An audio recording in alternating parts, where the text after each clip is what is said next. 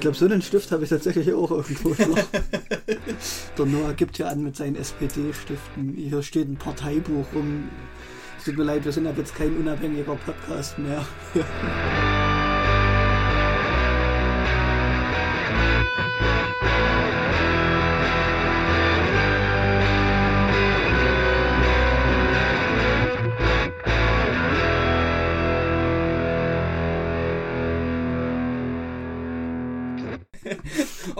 geiles Bild ist mit deinen zwei Pflanzen hier auf diesem SPD-Buch. Warte, müssen wir einmal ein Foto Ja, für, mach mal ein für Foto. unsere Story machen. Warte, nee, rück die mal wieder zurück, die Pflanze. Das war eigentlich ganz gut so. Ja, Okay. genau Willst so. du noch Fanta mit hinstellen? Ja, da haben die Leute direkt wieder Bock, wenn die das hören. Ähm, okay, ich würde sagen, wir klatschen erstmal. Naja, Nochmal. Na gut.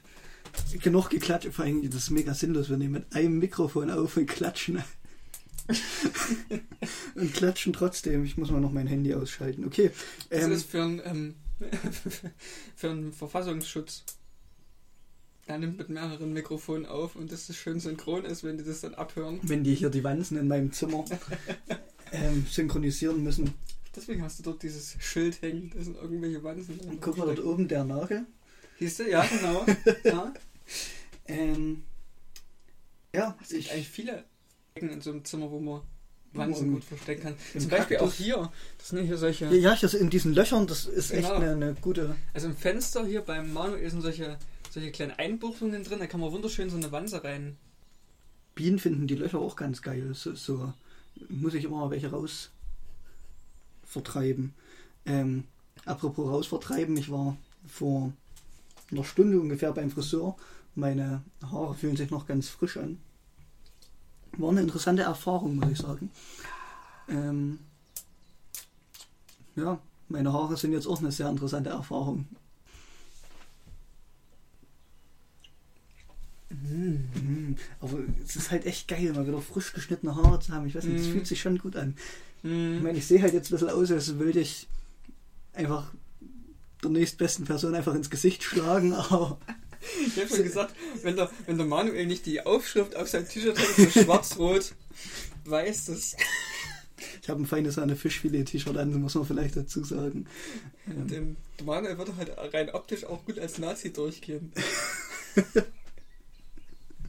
ja, Deswegen musst du dich wahrscheinlich so links kleiden, ja, dass du nicht. deswegen habe ich eine Trainingsjacke an, aber das ist ja auch irgendwie kein Ach, du bist Alleinstellungsmerkmal. wandelbar, das ist gut. Du kannst mal bei einer Pegida mitmarschieren, mal bei der Linken mitmarschieren. Ein Niklas, der einen relativ dunklen Teint hat, äh, es ist schon schwieriger. ähm, Grüße an den Niklas. Ja, Grüße gehen raus. Ähm, apropos, ja, ich, jetzt fehlt mir natürlich eine Überleitung irgendwie. Das hätte man dir da mal sagen können. Reden einfach erstmal über das Wort. Alter, du willst Friseur hier. Was soll ich dir da Was ist sagen? schon fertig? Na, ich weiß nicht, also ich, mir wurden heute beim Friseur das erste Mal in meinem Leben die Haare gewaschen. Und ich muss sagen, ich frage mich, warum ich das bis jetzt nicht immer so gemacht habe, weil es einfach unfassbar geil ist. Irgendwelche Wirklich. Leute deinen Kopf grauen. Ja, hä, das ist mega geil. Warum habe ich das bis jetzt noch nicht gemacht? Also ich hatte halt immer einfach ja, ich auch. ganz Standard, aber das ist wirklich sehr, sehr angenehm. Weil, ich weiß nicht, die haben halt irgendwie so krasses Shampoo, wo du richtig merkst, wie es deine Kopfhaut verätzt. ähm, und dann so die Friseurin mit ihren kräftigen Händen, wenn die da so. Ich weiß nicht, das war irgendwie sehr angenehm tatsächlich. Halt dich positiv erregt. So weit würde ich jetzt nicht gehen, aber ich, ich fand es angenehm und ich überlege, ob ich, wenn ich mir das leisten kann, das einfach häufiger machen Kostet das so viel mehr? Ja, also ich habe äh, ein bisschen mehr als 20 Euro bezahlt Okay. und sonst bezahle ich immer 13,50 oder so. What? Für so viel Kopfwäsche. Hm. Ja, aber keine Ahnung. Also ich meine, man gibt natürlich noch Trinkgeld, weil ähm, Friseure und Friseurinnen chronisch unterbezahlt sind. Ich zahle mal mit Karte. Man kann weiterhin Friseur mit Karte zahlen. Kann man.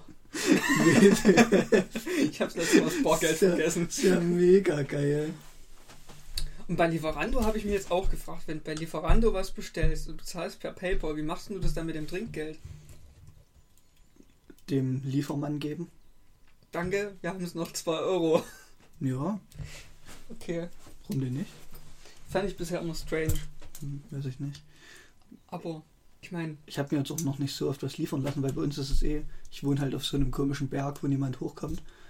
Ähm, eh schwierig. allein aus dem Grund würde ich da irgendwas bestellen. Einfach um die Leute übers abzufacken, wenn die hier diesen Weg hoch müssen. Also das letzte, das letzte Mal habe ich bestimmt eine Viertelstunde gebraucht, um hier unten auszuparken. Ich hätte fast die Hecke mitgenommen, ich hätte fast den Zaun mitgenommen, ich hätte fast drei Autos geschrottet, die noch ringsrum standen. Und ich musste noch diesen halben Kilometer, diesen 20% steilen Berg rückwärts Also runterfahren. ein halber Dunkel. Kilometer, das sind vielleicht 50 Meter. Nein. Also, okay. Ähm, Ganz eindeutig nicht. Ähm, musstest du eine Munaska aufsetzen? ähm, ich hatte eine Monaska auf, tatsächlich, jedenfalls in Teilen des Friseurbesuchs. Ja. Ähm, ich habe die dann abgelegt, während meine Haare gewaschen wurden oder als meine Haare gewaschen wurden. Weil es, es geht auch einfach scheiße irgendwie. Ich weiß nicht. Ähm, man musste Sachen ausfüllen, äh, Haufen Papierzeug. Das habe ich natürlich gemacht, vorbildlich wie ich bin. Ah, was muss man denn da ausfüllen?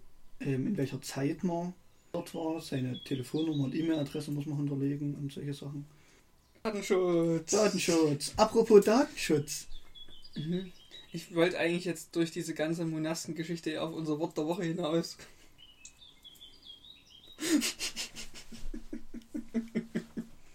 Manuel macht gerade ein geknicktes Gesicht. Ja, komm, rede über dein Wort der Woche. Du darfst es gerne vorstellen, wenn du möchtest. Du musst es erklären, ich habe keine Ahnung. Was. Ah, Ich hätte jetzt gedacht, wir teilen uns da rein, dass so, du jetzt so also, das gut. Wort sagst Ich- und ich steig dann das so ein und okay. erkläre das so ein bisschen. Also, unser Wort der Woche war, oder ist, ist- nee, war, war, war, das Wort der letzten Woche, war Fehlalarm. Ähm, und zwar ähm, aus dem Grund, dass ein Mitarbeiter des äh, Bundesinnenministeriums ähm, Corona als weltweiten Fehlalarm bezeichnet hat in so einem Also, Papier, was viele Seiten hatte. Da hat, das war eher seine Privatmeinung, die er da niedergeschrieben hat. Leider hat er halt einen Briefkopf vom Innenministerium verwendet. Und dann haben alle gedacht, dass das eine offizielle Meldung des Innenministeriums ist. Zumindest Bild. Und der komplette Springer Verlag. Und dann demzufolge alle, alles zum Springer Verlag gehört. Das ist keine Verschwörungstheorie, ist die Wahrheit. Informiert euch mal. Das stimmt aber wirklich. Also, weißt du, wie viel zum Springer Verlag gehört? Ja, Sogar viel. Pro7 gehört zum Teil dazu. Ja, Pro7 Sat 1 Mädchen, Mädchengruppe gehört dazu. Und zu denen wiederum gehört sogar so ein Fitnessprogramm. Die haben mal so ein Fitnessding da. Und da gab es sogar Fitnessprodukte irgendwie und das ist ziemlich. Ich habe mich bis immer gefragt, ob Seven Mind, diese Meditations-App, dazugehört, aber ich glaube, die ist selbstständig. Ja, Mädchenkonzentration, das ist Konglomerate, kann. Äh, na, ist egal. Da hat er nur gestern in seiner GHW-Prüfung sehr viel drüber geredet. Ähm, genau. Hätte ich auch gern drüber geredet, aber nee. Man, man, kann ja, man kann ja nicht alles haben. Ich wollte eigentlich auch aus einer anderen Umschlag nehmen, aber dann hat meine Mathelehrerin gesagt, in meinem Kursbuch warst du die andere Nummer. Dann habe ich den anderen genommen. Ich habe die 13 genommen, weil ich am 13. März geboren bin und weil 13 einfach eine absolut geile Zahl ist. Ähm, so vom Aussehen her. Und. Prost. Ähm, ich habe halt einen äh, Brexit gezogen und musste zwei Karikaturen analysieren und vergleichen. Ähm, was sehr scheiße war. Für 13 Punkte hat es am Ende aber gereicht. Irgendwie. Ich weiß auch nicht so richtig, wie ich das geschafft habe, weil die Analyse von den Karikaturen war echt eher mittelmäßig. Na gut. Ja, zum Wort der Woche zurück. Fehlalarm ist eigentlich falsch. Das wollte ich jetzt mal gesagt haben, deswegen war mir das auch wichtig, dass die ganzen DIN-Nummern draufstehen, um ein bisschen Transparenz zu schaffen auf unserem Instagram-Post da. Das heißt nämlich nicht Fehlalarm, das heißt Falschalarm, obwohl Falschalarm irgendwie auch falsch klingt. Ja. Ein Fehlalarm wäre, ähm, aufgrund eines technischen Fehlers ein Alarm ausgelöst wird. Ein Falschalarm ist generell ein falscher Alarm. Das heißt, wäre die E-Mail von irgendeinem Bot geschrieben worden, wäre es ein Fehlalarm gewesen. Da es auch von einem Menschen verfasst wurde, war es ein. Nee, Corona wäre das ja dann. Ja, genau, es ging, geht um Wäre Corona. wär Corona ein technischer Fehler gewesen, dann wäre es ein Fehlalarm. Was aber, ja, wenn dann eine Überreaktion wäre, wäre es ein Falschalarm. Außer man geht davon aus, dass es vielleicht aus, aus technischen Gründen aus einem äh, chinesischen Labor entkommen ist, dieses Virus, dann wäre es tatsächlich ein, Falsch, äh, ein Fehlalarm. Wenn's, Vielleicht- also wenn es dann trotzdem nicht schlimm ist. Vielleicht liegen ja dem Innenministerium Informationen vor, die der Bundesnachrichtendienst beschafft hat, darüber, Das war die Das schlimmste Überleitung. Jemals. ich glaube, ich überlasse dir einfach das Reden. Ah, ganz, ganz schlimm. Ähm, Ich habe gestern ja, in meiner Prüfung so viele schlaue Sachen gesagt, ich kann heute nicht mehr. Ja, ich mu muss ganz kurz nochmal über die Prüfung reden. Ich habe dann irgendwann ähm, angefangen, weil ich halt einfach keine Ahnung von diesen Karikaturen hatte, so richtig. Ähm, die Sachen, äh, die ich erzählt habe, mit irgendwelchen Fachbegriffen und so zu verschönern. Ähm, sehr empfehlenswert. Okay. Ähm, wir wollten über den über über Überwachung sprechen so ein bisschen und zwar hat ähm, gestern oder vorgestern, ich weiß nicht genau, Gestern. gestern, Gestern tatsächlich. also am Dienstag, gestern um die Mittagszeit. Das Bundesverfassungsgericht ähm, über den äh, Bundesnachrichtendienst geurteilt. Ähm, genau. Ich weiß nicht, willst du irgendwas sagen? Oder Also ich, oder du guckst jetzt ja noch ein bisschen in deinem Parteibuch rum. ähm, ich weiß nicht, wie wir anfangen wollen. Also ich habe hier so ein paar grundlegende Sachen ähm, darüber, was es so für äh, Sachen in Deutschland gibt, generell, was, was der Unterschied zwischen Nachrichten und Geheimdienst ist und dem BND-Gesetz habe ich relativ wenig. Hast du da noch was mehr? Ähm, also erstmal so zum, zum Hintergrund vielleicht. Also es gab ja 2013 oder sowas war das, denke ich, die NSA-Affäre, wo Edward Snowden so als Whistleblower aufgetreten ist und gesagt hat, ähm, guckt mal, die machen ganz großen Quatsch und äh, spionieren euch alle aus, ohne dass sie das so richtig dürfen. Und im Zuge dieser NSA-Affäre ist ja im Prinzip rausgekommen, dass auch der BND äh, nicht alles ganz einwandfrei, rechtsstaatlich, super sauber macht, ähm, sondern der auch eine sehr ähm, umfassende Überwachungspraxis äh, hat. Ui, ui, ui. Ähm, also ja, da wurden eben Einrichtungen in der EU und in NATO-Ländern ausgespäht, also in Partnerländern. Zum Beispiel standen auch die BBC und die New York Times auf der Überwachungsliste vom BND, was einfach ein unfassbar großer Angriff auf- die Pressefreiheit ist. Ich glaube, die wollten einfach. Ich weiß nicht, produziert das BBC irgendwelche guten Serien? Ja, ich denke, die wollten einfach illegal Sherlock gucken oder so. Ja, irgendwie schon so vorab. weißt du, man hat ja schon so eine gewisse, man freut sich ja drauf und wenn man dann als Erster irgendwie was hat in einem kompletten Freundeskreis spoilern kann, das ist schon schön. Irgend so ein Vorteil muss ja die Arbeit beim so einem Ge Geheimdienst haben. Obwohl, an der Stelle möchte ich gleich mal einwerfen, der BND nämlich kein Geheimdienst ist. Das ist ein Nachrichtendienst. Ich wusste nicht, ob es da einen Unterschied gibt, aber ein Nachrichtendienst ist, wenn die erstmal bloß Informationen beschaffen. und Ein Ja. Geheimdienst ist, wenn die auch Operationen durchführen, wie zum Beispiel die CIA in Kuba. Ja, Wo sie also gedacht haben, Fidel Castro mögen wir nicht. Ja, das ist tatsächlich ziemlich wichtig. Also zumindest der Verfassungsschutz ähm, und der Bundesnachrichtendienst haben keine ähm, hoheitlichen Rechte. Ähm, ich denke, da reden wir später, wenn wir über den Verfassungsschutz nochmal ähm, sprechen, ein bisschen Mhm. nochmal kurz drüber, weil ich äh, das sehr interessant finde, warum das so ist, dass die äh, dass Deutschland keine richtigen Geheimdienste hat. Also ich weiß nicht, wie es beim militärischen Abschirmdienst aussieht. Also grundsätzlich, und vielleicht zur Erklärung für Leute, die jetzt damit nichts anzufangen wissen, in Deutschland Mimi, Grüße gehen raus. ist gemein. Entschuldigung. In Deutschland gibt es drei Geheimdienste, die eigentlich alle Nachrichtendienste sind, weil keine Operation durchführen. Den Bundesverfassungsschutz, der ist im Inneren tätig und äh, richtet sich gegen Links- und Rechtsextremismus und Spionageabwehr und Verfassungsschutz halt, also soll, soll er machen. soll er machen.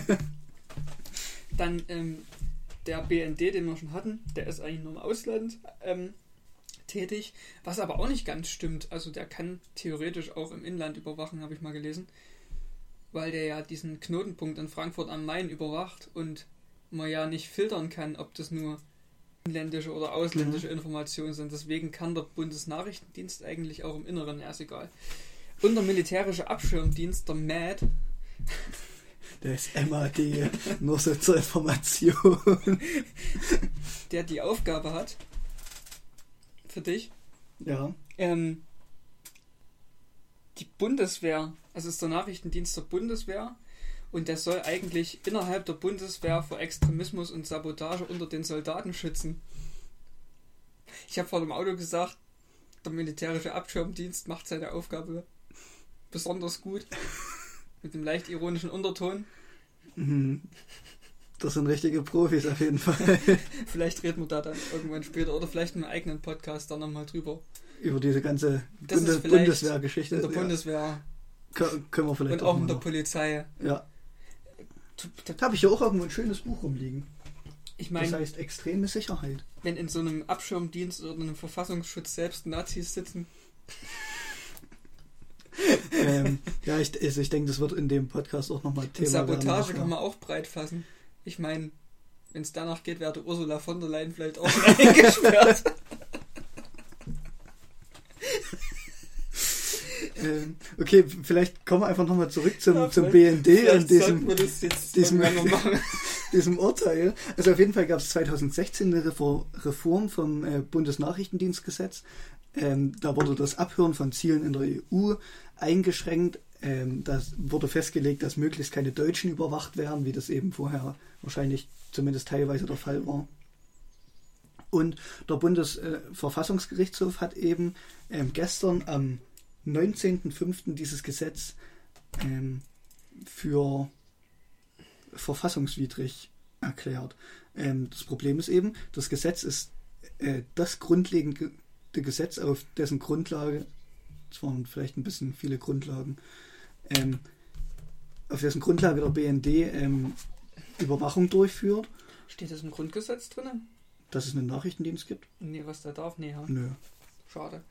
Ich habe nämlich nicht nachgelesen und extra das Grundgesetz mitgebracht.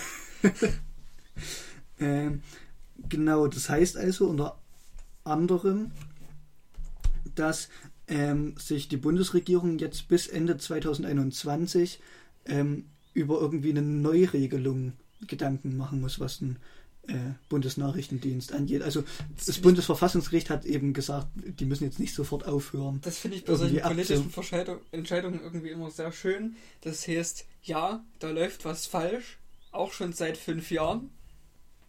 Bis übernächstes Jahr haben wir es geklärt. Na, aber ich Ich meine, das ist ich in Zukunft bei allen Sachen, die mich irgendwie betreffen, auch so machen. Schulden bei der Bank. Regel ich nächstes Jahr. die Sache ist halt, ähm, dass man ja schon irgendwie sagen muss, dass es gerechtfertigt ist. Also du kannst nicht Ja. von einem Tag auf den anderen einfach ein neues Nachrichtendienstgesetz verabschieden. Ähm, genau, und in diesem neuen Gesetz Vor muss 80 Jahren wäre das möglich gewesen, aber jetzt nicht unbedingt. ähm, und an, unter anderem muss eben dann in dem neuen Gesetz ähm, die Kontrolle des Geheimdienstes deutlich ähm, schärfer und effektiver ähm, sein. Ähm, genau.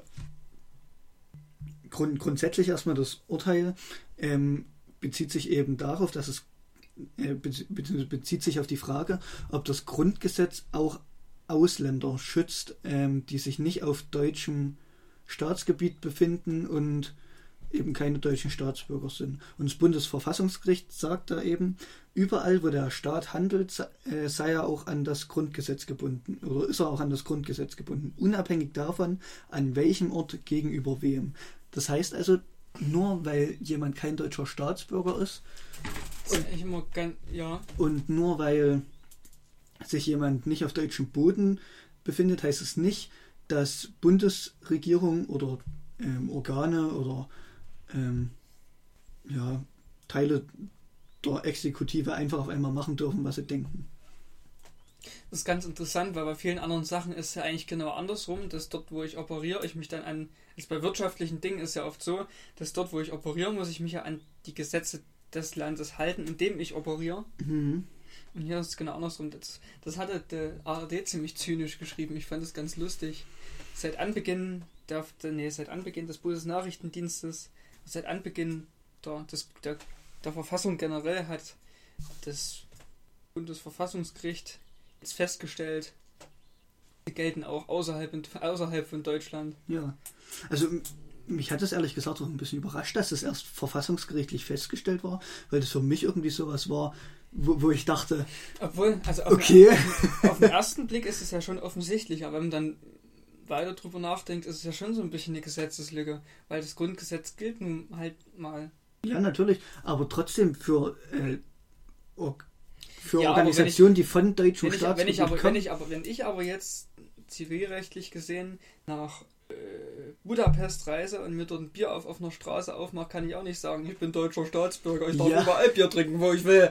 Ja, ich na- trotzdem ins Gefängnis gesteckt. ja, natürlich, aber trotzdem ist es ja was anderes, ob du als Privatperson irgendwo dich nicht an das äh, lokale ähm, Recht hältst oder ob du als Bundesregierung im Ausland dein eigenes Verfassungsrecht brichst.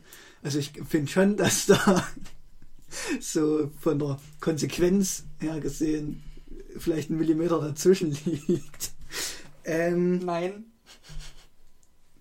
Genau, also im Prinzip daraus folgt eben einfach, dass der Schutz vor Überwachung äh, von Kommunikation, also da, es gibt ja so einen ganz grundlegenden Schutz vor Staatswillkür und dass eben nicht einfach jeder sagen darf, dich spioniere ich jetzt mal aus, Es gibt auch das Fernmeldegeheimnis, zum Beispiel. was im Grundgesetz steht. Ähm, und die Pressefreiheit, die übrigens auch im Grundgesetz steht, ähm, gelten auch im Ausland. Es hat eine Ähm, echte Pressefreiheit, ja, schon, aber es hat eine Pressefreiheit mit dem Bundesnachrichtendienst zu tun. Also ich finde schon, dass es was mit Pressefreiheit zu tun hat, wenn der Bundesnachrichtendienst einfach BBC und New York Times ausspioniert. Weil so Quellenschutz und sowas ist ja schon eine Sache, die vor allem im Investigativjournalismus relativ wichtig ist. Aber ist es in der Pressefreiheit mitgeregelt? Ja, ich- weiß nicht, wo, wo genau das geregelt ist, aber ich würde schon sagen, dass, wenn man sagt, in Deutschland herrscht, Pressefreiheit, eine Zensur findet nicht statt, ähm, dass man da Ja, ausschließt, doch dass, man, dass, man seine, dass man seine Presse bespitzelt. Ich finde schon, dass du... Wenn ich aber ausländische Presse bespitze, ist das doch in Ordnung. Ich meine, dafür ist er ja da.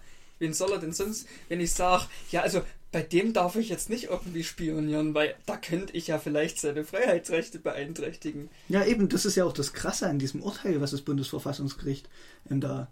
Das wäre wie, als würde Ja, ich weiß nicht, also der ich, ich würde SEK, vielleicht noch, der noch SEK kurz, jedes Mal kurz vorher klingeln und fragen, ob sie vielleicht die Wohnung auch mit Zustimmung stürmen Ähm. könnten, um nicht zu zwingend äh, gegen das Gesetz auf, wie hieß es, freie Wohnung, nee,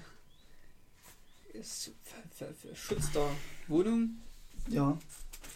Ähm, ich würde vielleicht ganz kurz noch ähm, zwei andere Sachen erwähnen, würden oder drei. Und zwar eben müssen äh, vom Bundesnachrichtendienst in Zukunft Vertrauensbeziehungen besser geschützt werden. Ähm, und das BND-Gesetz muss ähm, generell deutlich strenger werden, was die Rechte vom BND angeht.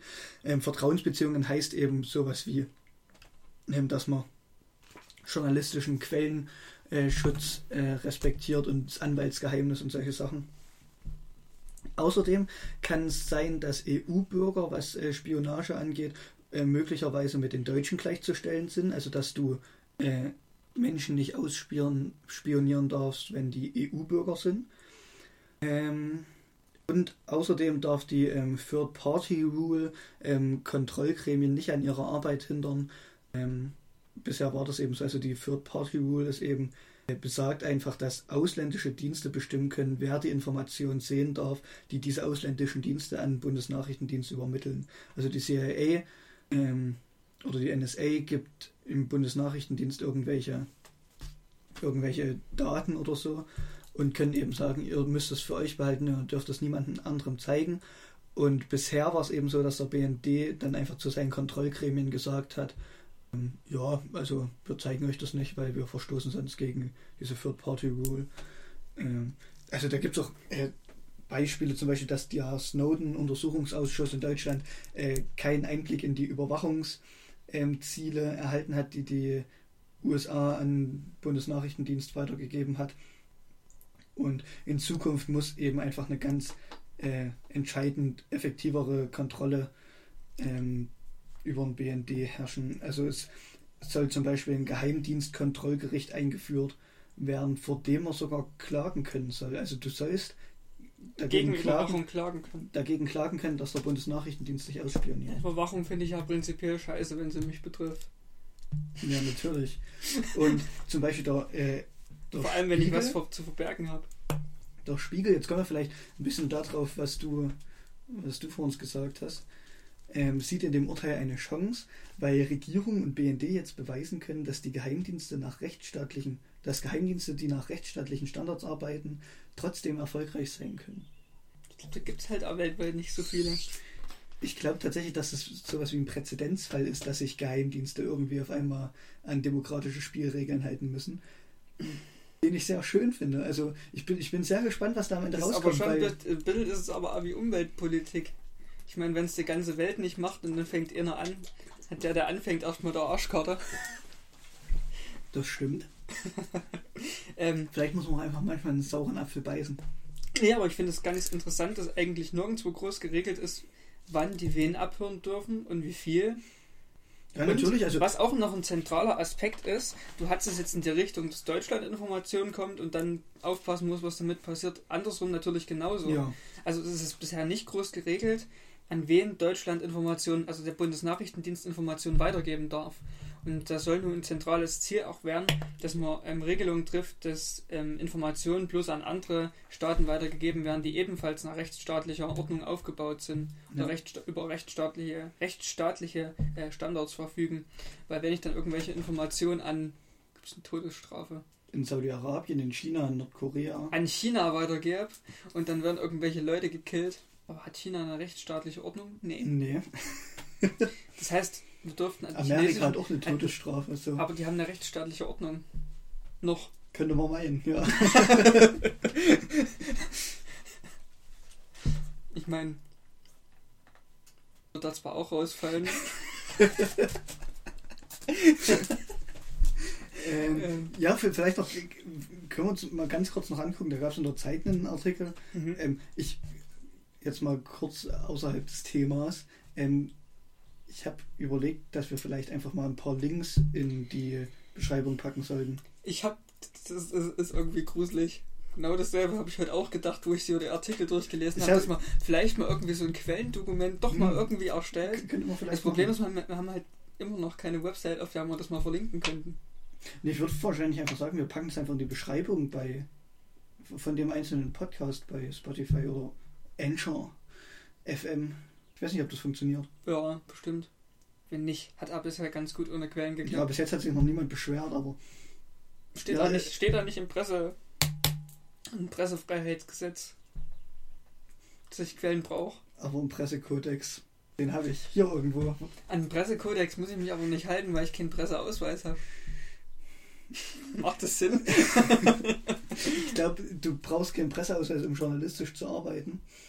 Und so grundlegende journalistische Standards könnte man auch einfach einhalten, weil Es gibt aber auch halt einfach macht. Zeitungen wie die Bild, die der auflagenstärkste Zeitung Deutschlands ist und selbst schon über 300 Verfahren Rügen nennt sich das. Rügen gibt. Vom, vom äh, ist Presse. eine sehr schöne Insel. Dings. Ja, Rügen, das war ich noch nie. Wer macht Ähm, denn das eigentlich? Wer spricht denn da solche Rügen aus? Ja, der Presserat, denke ich. Okay. Und das ist so ein Gericht, was eigentlich keine Macht hat und dann sagt, Ja, du die, die sagen einfach du, du, du. Und dann, Das ist eigentlich wie der UNO. ja, so in die Richtung. Nur halt für Zeitungen. Ähm, auf jeden Fall. Gab es in der Zeit einen Artikel, ähm, in der Norbert Röttgen, also der will so ein bisschen CDU-Vorsitzender werden vielleicht, das wird er nicht, aber kann man mal erwähnen, Vielleicht da ganz gut so. ähm, sieht eine sehr ungewisse Zukunft für die Arbeit des BND ähm, und ich glaube, der hat recht. Ähm, also der sieht das natürlich eher negativ, weil das halt in der CDU und hält, hält Überwachung und Sicherheit und so für was ganz äh, notwendig ist. Ähm, ich glaube aber, wie gesagt, dass das äh, nicht notwendigerweise negativ ist, dass sich der Bundesnachrichtendienst jetzt auf einmal ans Grundgesetz halten muss. Oh Wunder! ähm, und dann gab es da noch so einen Terrorismusexperten, der hieß Peter Neumann. Und der hat gesagt, äh, dass Grundrechte äh, für Menschen ohne Staatsbürgerschaft im Ausland gelten, ist eine absurd hohe Höhe, äh, hohe, hm, Eine hohe Höhe. hohe Hürde. Und ähm, das ist überhaupt nicht gut und behindert eben die Arbeit vom äh, Bundesnachrichtendienst. Und da habe ich mich gefragt, was, was ist denn, was läuft denn falsch, wenn man sagt, Grundrechte sind eine absurd hohe Hürde? Natürlich ist es eine Hürde, aber die als absurd zu bezeichnen und Ja. das irgendwie negat Man muss, aus vielleicht, man muss negativer vielleicht ja auch Sicht- betrachten, dass er vom Ausland geredet hat und nicht zwingend von der BRD. Dann hat er ja vom Ausland geredet und nicht, dass die Grundrechte in Deutschland. ne, Ja, ziemlich natürlich, aber trotzdem sollten sich doch deutsche deutsche Der Deutschen. Organisation, ähm, politische Organisation, geheimdienstlich, militärische, sonst was, halt nachrichtendienstliche bloß immer Organisation ein ans Grundgesetz halten müssen. Also ich weiß ich nicht. Ich finde es irgendwie komisch, wenn man da sagt, nee, also Massenüberwachung ist schon okay. Ja, das das ist halt an der Stelle wirklich problematisch. Weil auf der einen Seite will man ja eigentlich geheime Informationen rauskriegen, die vielleicht von irgendwelchen Freiheitsrechten geschützt sind. Auf der anderen Seite ist es natürlich zu doof, wenn man dann Zugriff zu irgendwie allem hat und alles jederzeit überwachen kann. Ich denke mal, es ist wichtiger, dass kontrolliert wird, was überwacht wird und nicht wie. Wenn ich eine gezielte Information rausbekommen möchte und es legitim ist, dass ich die Information brauche, wenn es für die Bundesrepublik wichtig ist, dass ich genau diese gezielte Information bekomme, ist es ja wichtiger, dass ich auch die Information bekomme, die ich möchte und nicht nach Haufen andere Informationen über andere Leute, Organisationen, die ich eigentlich gar nicht brauche, sondern dass ich an diese eine Information rankomme. Ja. Und da verstehe ich schon, wenn man sagt, der Weg dorthin ist erstmal egal. Weil ich will ja die Informationen so und so haben. Und wenn es da schneller geht, ist es ja schön, wenn die Informationen auch schneller rankommen. Aber wenn es dann Richtung Massenüberwachung geht, stimme ich da schon drüber ein, dass das nicht geht. Also, Also ich glaube generell, dass äh, diese Diskussion, die wir gerade führen, da, da muss ich jetzt mal kurz ein bisschen eine äh, antagonistisch-anarchistische Perspektive einnehmen, nur existiert, weil es eben Nationalstaaten gibt. Wenn es keine Nationalstaaten geben würde, wäre das ja vollkommen egal. ja, natürlich. Ähm, aber wir sind eben gerade in der Lage, dass wir uns einfach mal mit den realpolitischen Gegebenheiten auseinandersetzen müssen. Und ich glaube, da ist es egal, was ich gerade für eine Utopie habe. Ich weiß nicht, das wollte ich, glaube ich, einfach so. Ja, aber die ganze Welt Elend hätten wir bloß noch einen Bundesverfassungsschutz und das wäre auch nicht besser.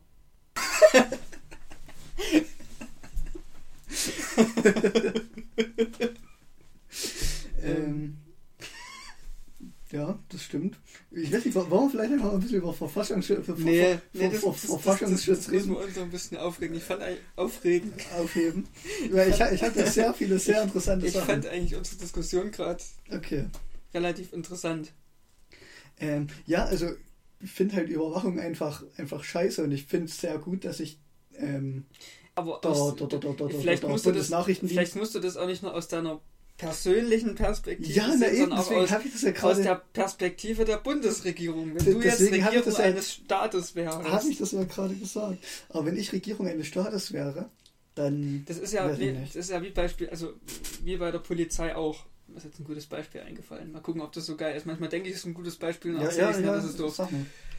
Wenn die Polizei jetzt beispielsweise, ähm, die darf ja nicht in jedes Haus reinmarschieren. Ja, Es ist ja nicht vorgeschrieben, wie die in das Haus reinmarschieren soll, sondern wann die reinmarschieren darf. Das heißt, wenn irgendwie Gefahr im Verzug ist oder irgendwas, dann dürfen die ja dort ähm, sich Zugriff zu dem Haus verschaffen.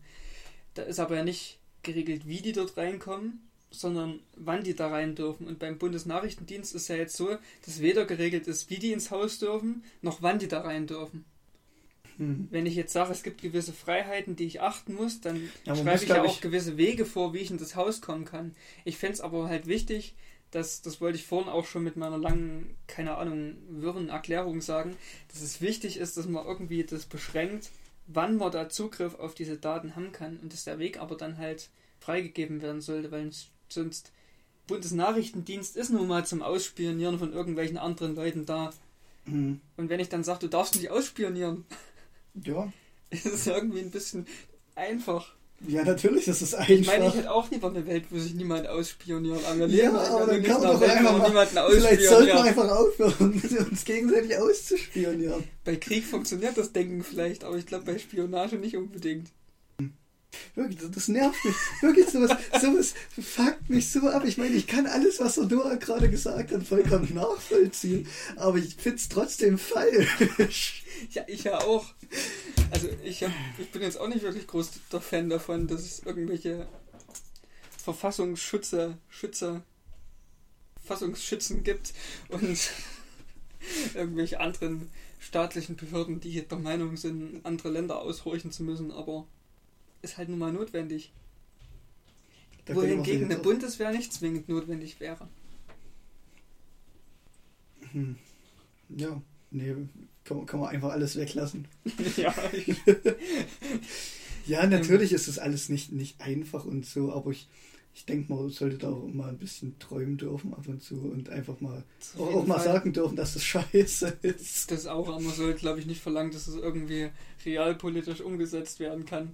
Oh ja, ansonsten macht ja der Traum keinen Sinn. Ich denke, aber ich glaube schon, dass du, ähm, wenn du sagst, dass das erstmal wenigstens irgendwie eingeschränkt werden muss, ähm, weil es wäre auf jeden Fall schon mal ein Fortschritt gegenüber den Zuständen, die jetzt herrschen.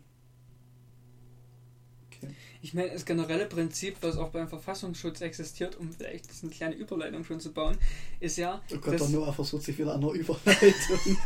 dass, dass die ganzen Leute ja irgendwie im Geheimen arbeiten. ja, Und wie will ich was überprüfen?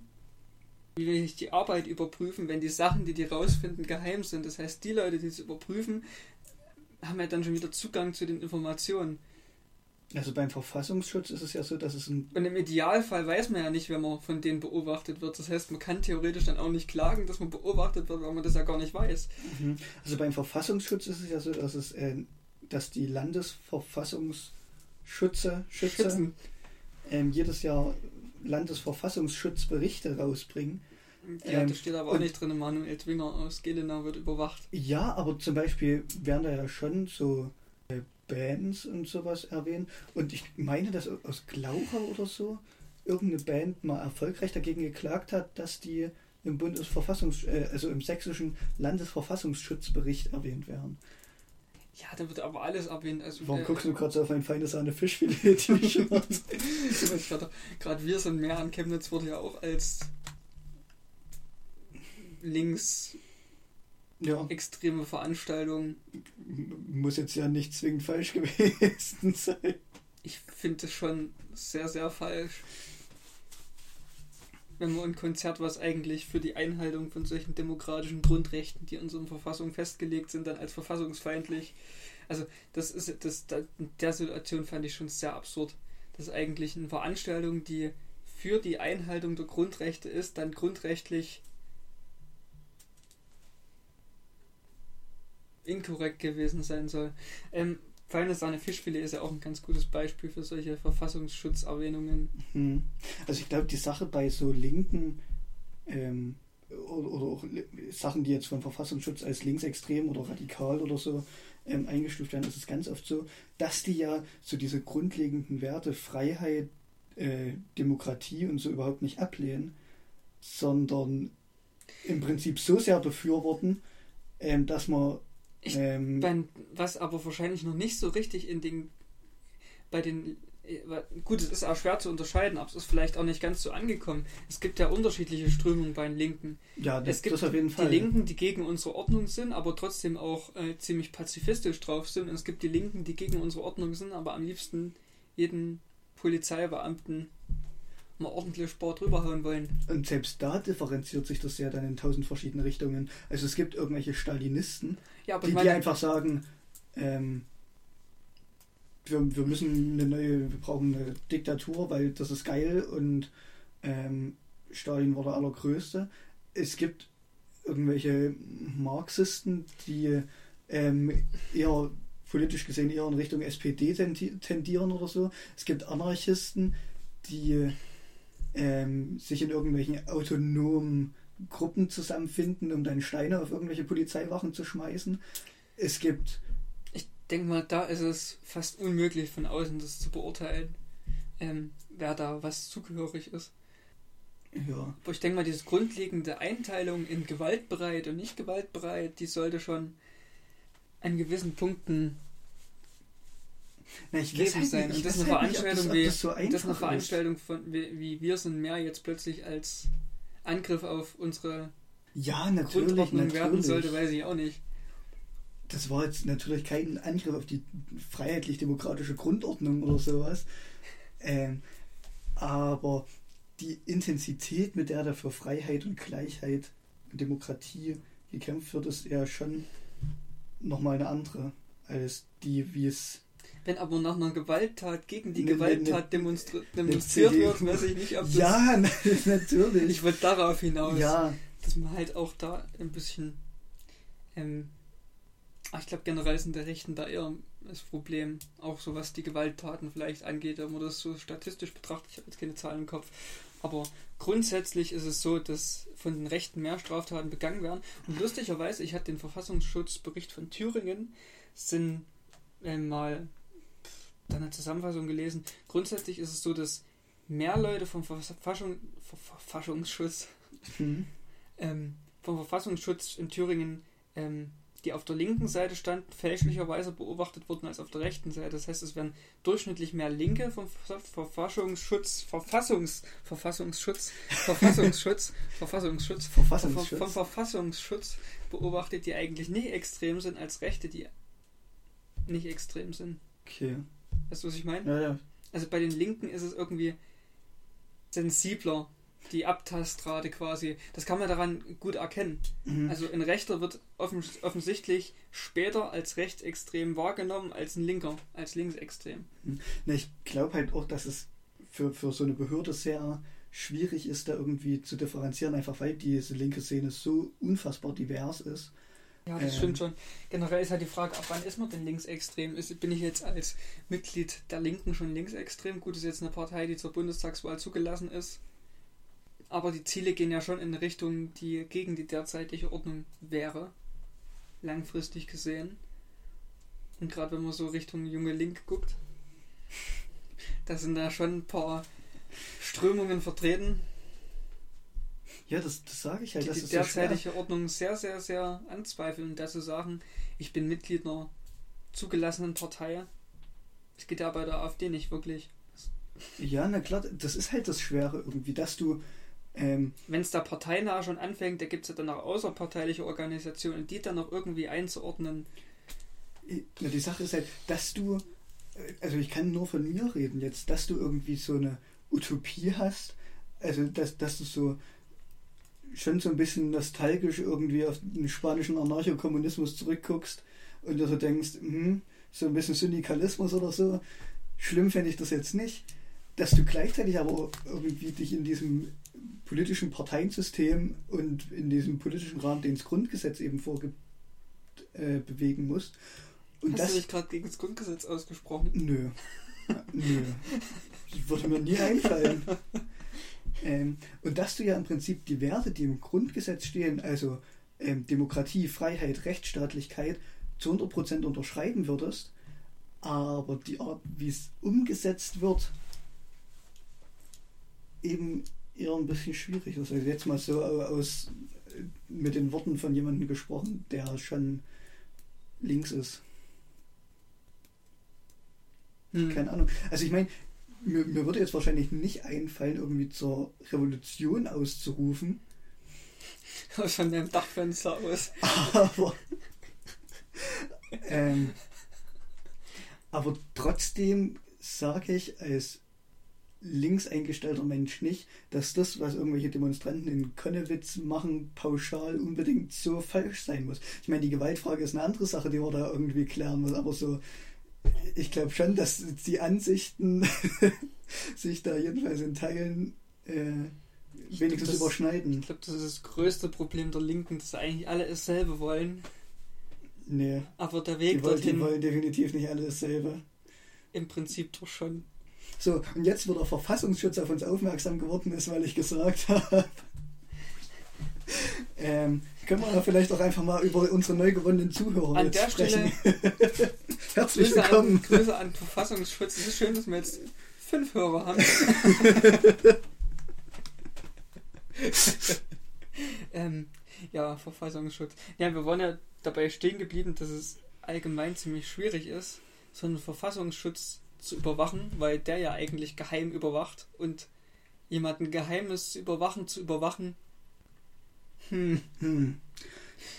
Generell kannst du ja als Privatperson auch nicht herausfinden, ob dich der BND beobachtet. Also kannst du deine Akte anfordern, wenn du aber irgendwie gefährdet bist, kriegst du es halt auch nicht.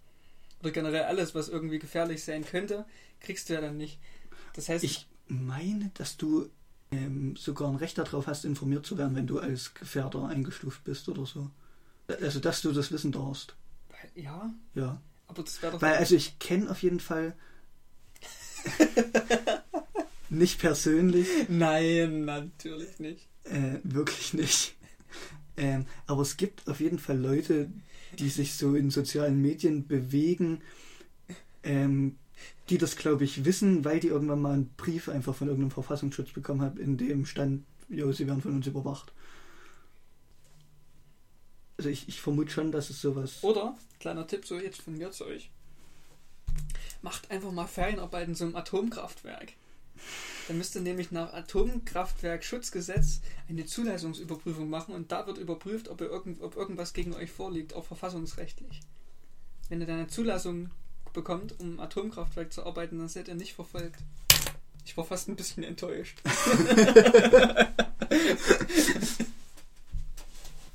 ähm, ja. Ja. Darf ich jetzt über den Verfassungsschutz reden? Ich habe so viele schöne Sachen rausgefunden. Ja. Ja. Also. Ach, ich lehne mich mal zurück.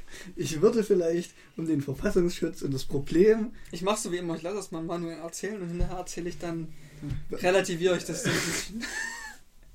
Um vielleicht erstmal rauszufinden, was das Problem mit dem Verfassungsschutz ist, können wir einmal in die Geschichte eintauchen. Ich finde es gerade schade, dass da keine Kamera steht. Meine Gestik ist einfach. Filmst du gerade? Können wir einfach in die Geschichte eintauchen? Ich habe gerade so eine Tauchbewegung gemacht. Okay. Ähm, okay, und zwar wurde der Verfassungsschutz gegründet am 27. September. Ich habe hier keine Jahreszahl hingeschrieben. wir, können, glaub, wir können mal raten. Ich glaube 1950 war es. So spät auch? Ja. Ähm, auf Initiative der Hohen Alliierten Kommissare gegründet, beziehungsweise Alliierten Hohen Kommissare. Hohen Alliierten, ja, okay. Ähm, es gab aber bereits vorher ähm, einen, ein Amt für Verfassungsschutz, was durch die ähm, US Army betrieben wurde. Ich denke mal, ja. Die dazu da waren, ähm, Informationen über die kommunistische Partei zu sammeln. Als ob also die, nach die, dem Zweiten haben, Weltkrieg keine andere. Ja, die, die haben einfach, haben einfach ein bisschen so. Ja, die war, also, da muss man vielleicht dazu sagen, dass die USA immer noch sehr, sehr, sehr antikommunistisch ist und damals sogar Kommunisten verfolgt wurden. Ich hatte mal was über Charlie Chaplin gesehen. Die haben den dann rausgeschmissen irgendwann, weil der wohl zu kommunistisch oder irgendwas gewesen wäre. Mhm. Fand ich ähm, ganz interessant. Ja, ja ich habe da ganz interessante, interessante Sachen drüber. Äh, und zwar gab es eben schon eine relativ äh, starke, für die damaligen, damaligen Verhältnisse, eine relativ starke Kontrolle von den Angestellten durch die Alliierte. Also, dass man halt schon irgendwie versucht hat, äh, so ganz krasse Nazis irgendwie nicht äh, zuzulassen als Mitarbeiter. Aber es gab natürlich trotzdem relativ viele äh, ehemalige Mitarbeiter von der Gestapo im, im Anfang, anfänglichen Verfassungsschutz. Ähm, die wurden zum Beispiel als freie Mitarbeiter oder in Tarn Tarnfirmen beschäftigt. Ähm, später, als die Alliierten dann weg waren, waren die auch einfach regulär verbeamtet. Äh, 1963, also 18 Jahre nach Kriegsende, wurden neu ermittelt, also das ist dann neu rausgekommen, dass 16 äh, Mitarbeiter, ähm, bei de von denen es vorher nicht bekannt war, ähm, vorher in der Gestapo, in der SS oder im SD waren. Ähm, die Alliierten wussten das, aber der Antikommunismus war halt einfach ein bisschen wichtiger. Der Behördenleiter, ähm, Schröbers hieß der, wurde 1972 wegen seiner äh, NSDAP-Mitgliedschaft in den vorzeitigen Ruhestand versetzt. Ähm, und genau, also die, dieses antikommunistische und dass man Nazis so gerne mal ein bisschen beschäftigt, ähm, hat sich dann eben nicht gebessert durch äh, die Bekämpfung der RAF und durchs äh, Attentat auf äh, die Olymp Olympischen Spiele in München. Im Gegenteil, diese Befürchtungen haben sich dann halt einfach bestätigt wahrscheinlich und diese Gefahr von rechts ähm, war jetzt nie so ein großes Thema. Und ich meine, so Charaktere wie zum Beispiel Hans-Georg Maaßen zeigen ja ganz gut, dass man auch heute noch als ähm, stramm Rechter äh, einigermaßen Karriere machen kann im Verfassungsschutz. Ähm, und ich denke auch, dass ich im, zum Beispiel im NSU-Skandal, wo einfach tonnenweise Akten immer weg waren oder geschreddert wurden oder bis ins nächste Jahrhundert gesperrt sind, ähm, das zeigt einfach, wie schlecht der Verfassungsschutz funktioniert. Ähm, und dass er wahrscheinlich den Fokus ein bisschen auf die falschen Menschen legt. Das hat man ja vorhin schon mal kurz. Das hm. Problem vielleicht so. Ähm, das ist halt auch schwierig irgendwie. man will ja nicht immer nur meckern. Was könnten wir denn da besser machen? Verfassungsschutz abschaffen. Also grundsätzlich finde ich die Forderung dumm. Wenn wir jetzt mal wieder diese. Ich meine, darf ich mein- darf ich, darf ich, darf ich, Leute, lasst euch mal kurz, auch ihr Linksjugendleute, die da vielleicht nicht zuhören, lasst euch mal kurz diese Forderung durch den Kopf gehen. Es funktioniert etwas nicht. Also schaffe ich es ab. Demokratie funktioniert teilweise gerade nicht so richtig, weil sie von Rechten unterwandert wird. Also schaffen wir sie ab. Mein Auto hat einen Platten. Also verschrotte ich's. Ich meine, das macht doch keinen Sinn. Das ja, ja, doch keine da- da- logische ich, Erklärung. Darf ich deinen darf ich dein, äh, Vergleich mit dem Auto aufnehmen? Hm. Das Problem am Verfassungsschutz ist halt nicht, dass der irgendwie einen Platten hat. Also ich meine, der, der hat wahrscheinlich mehrere Platten. Ähm, das Problem ist für ihr, dass da im Motor irgendwas falsch läuft, weil nämlich, Mhm. Okay, okay. wenn man sich, Wir, fa- da- wir, fassen, wir fassen das Beispiel weiter. Mein Auto hat einen Totalschaden. Also was mache ich? Ich verschrotte es. Kauf mir aber kein neues und lauf in Zukunft lieber. Das sagt ja niemand, das sagt Doch. ja niemand. Nein! Die Forderung Verfassungsschutz abschaffen heißt, wenn ich jetzt da aus, aus dieser geilen, staatstragenden Perspektive irgendwie drauf schaue, heißt die Forderung Verfassungsschutz abschaffen nicht. Ist dein Laptop überhaupt noch an? Ja, Sicher? ja. Sicher. Okay, ich habe mir gerade Gedanken gemacht. Heißt es nicht, dass man danach nicht irgendeinen Ersatz findet. Das heißt, dass diese ähm, Organisation mit ihrer zutiefst äh, von irgendwelchen antikommunistischen Ressentiments geprägten Struktur Mhm. mit, mit ihren ganzen komischen Altnazis, die bis in die 70er dort äh, angestellt waren. Wo sich nach der NS-Diktatur aber eine neue, Bund neue, neue Bundesrepublik gegründet hatte, waren die Nazis ja immer noch da. Na eben. Das nützt auch nichts, wenn ich den Verfassungsschutz abschaffe und dann einen neuen mache. Die Idee hinter diesem Verfassungsschutz abschaffen ist ja nicht, dass man sagt, so, wir machen den Verfassungsschutz jetzt weg. Und dann Aber, machen wir den okay. genauso, wie er jetzt ist, wieder Wir hin. fassen die Diskussion kurz zusammen. Die Intention hinter der Aussage ist es nicht, den komplett abzuschaffen und keinen neuen zu haben. Und die Idee ist es auch nicht, den abzuschaffen und wieder einen neuen zu machen. Die Idee ist es, eine, irg- irgendwie Strukturen zu schaffen, die die Verfassung schützen. Hm.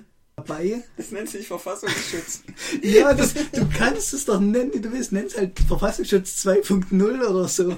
Also doch nur die Grund. aber einfach losgekoppelt ist von diesem ganzen, äh, von, von diesem ganzen Scheiß, der da jetzt passiert kannst doch aber, momentan. du kannst doch aber ganz schlecht bei deinem Verfassungsschutz, Verfassungsschutz 2.0 sagen, hey, du bist Nazi, du kommst jetzt hier nicht rein. Es wird wohl kaum jemand dort mit einer SS-Flagge zum Vorstellungsgespräch kommen. Na, ich meine, es gibt ja sowas wie Hintergrundüberprüfungen und so. Ja, wen das, denn, wenn es keinen Verfassungsschutz gibt? das Problem, das größte Problem. Nein, das ist das Problem. Nein, momentan ist das Problem am Verfassungsschutz ja nicht, dass, also es ist auch ein Problem, dass da massenhaft Nazis arbeiten, aber das Problem ist ja vor allem, dass die einfach Haufen Gelder über irgendwelche V-Männer in irgendwelche neonazistischen Strukturen reinballern. Also das hat man ja beim NSU gesehen. Wo einfach massenhaft Geld geflossen ist von, vom Verfassungsschutz in diese Richtung, wovon sich dann einfach irgendwelche Waffen gekauft wurden und so. Ja, ich finde es auch ganz interessant, dass dann genau diese Akten im Nachhinein geschreddert wurden. Ja. Das muss man vielleicht ja dazu sagen, dass die Akten, die das dokumentiert haben, geschreddert wurden. Genau bei diesem Hanau-Menschen war das, nee, bei irgendjemand anders. Bei dem Lübcke-Menschen?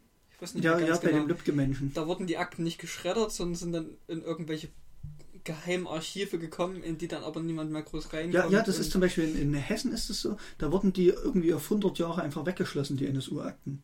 Aber da, da gibt es momentan, glaube ich, irgendwelche Verfahren, um die irgendwie freizuklagen. Ja, das halt, es gibt Informationen über rechte Terroristen, die man dann in 100 Jahren, wenn die schon gestorben sind, mal angucken kann. Und das ist mein Anliegen. Vielleicht sollte man den Verfassungsschutz nicht unbedingt gleich abschaffen, sondern vielleicht so grundsätzliche Strukturen des Verfassungsschutzes nochmal überdenken, auch was so die Art und Weise des Handels angeht oder die Rechte, die so ein Verfassungsschutz hat oder die Mechanismen, die dort greifen, Mhm. wenn so ein Also Verfassungsschutz ich ich glaube handelt. gerade dieses V-Mann-System und so muss überdacht werden, vor allem weil der Verfassungsschutz halt teilweise so sehr darauf bedacht ist, seine Mitarbeiter irgendwie zu schützen, ähm, dass da einfach keine Aufklärung möglich wird, was rechte Strukturen angeht. Ich meine, dass der Verfassungsschutz irgendwie inkompetent ist und die ganze Zeit von irgendwelchen antifaschistischen Recherchegruppen abschreibt für seine Verfassungsschutzberichte, ist jetzt auch nichts Neues. Das lässt sich an vielen Stellen nachlesen. Das Vielleicht ist sollte, tatsächlich ziemlich witzig. vielleicht sollte man halt dann. Nee, das ist auch eine dumme Idee, das sage ich jetzt nicht. Weil das würde ja dann beide politische Richtungen einschließen, wenn man sagt, man arbeitet immer mit der Gegenseite zusammen. Dass man also, wenn man Informationen über Linke rausbekommen möchte, mit den Rechten zusammenarbeitet Ja. und andersrum. Die Sache ist ja tatsächlich, tatsächlich, dass das, also gerade eben das, was ich gesagt habe, also dass der Verfassungsschutz einfach sich von den Antifa-Leuten das holt. sich das Zeug von, von irgendwelchen ja, Antifas holt über, über die Nazis. Ähm, Finde ich, finde ich sehr interessant auf jeden Fall. Also damals bei der Stasi hat es besser geklappt. Die waren auch einfach gegen alle, also da, das, Okay. Ähm, ich habe noch, ich hab noch zwei Fun Facts über den Verfassungsschutz.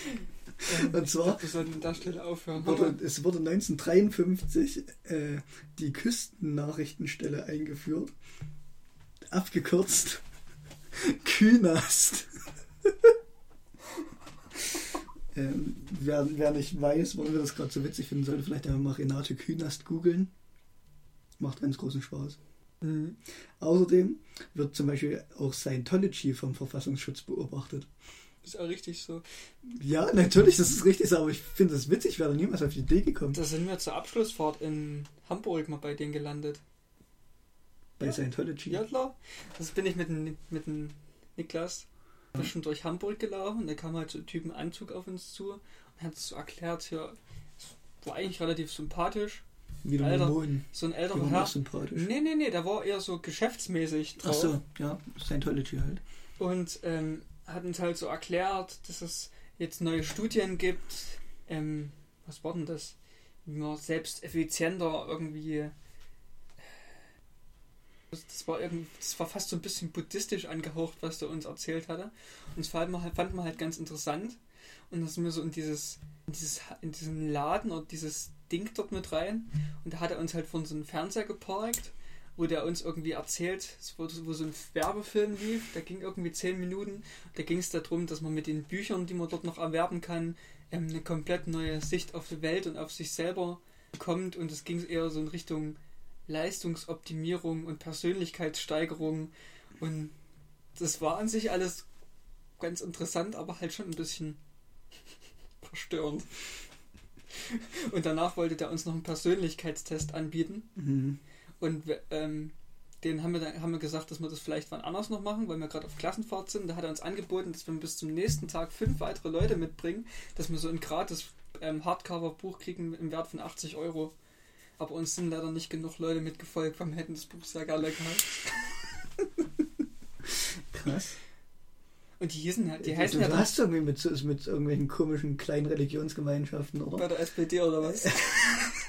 Ich dachte gerade eher an die Mormonen. Ja, auch. Aber Und das, das war echt sehr interessant bei den Mormonen. Wir haben halt schon gesagt, ich habe wahrscheinlich so einen leicht liberalen Kleidungsstil auch. Ich weiß nicht, ob das so attraktiv ist. Ich glaube, mich würde niemand von diesen Leuten an, ansprechen. Nee, du, du bist so ein Anti-Mensch. Äh, Nee, aber ich finde es auch durchaus interessant. Und die, die hießen halt auch nicht direkt Scientology, die hatten auch irgendwie so einen anderen abgefahrenen Namen. Aber es war halt genauso, wie man sich vorstellt.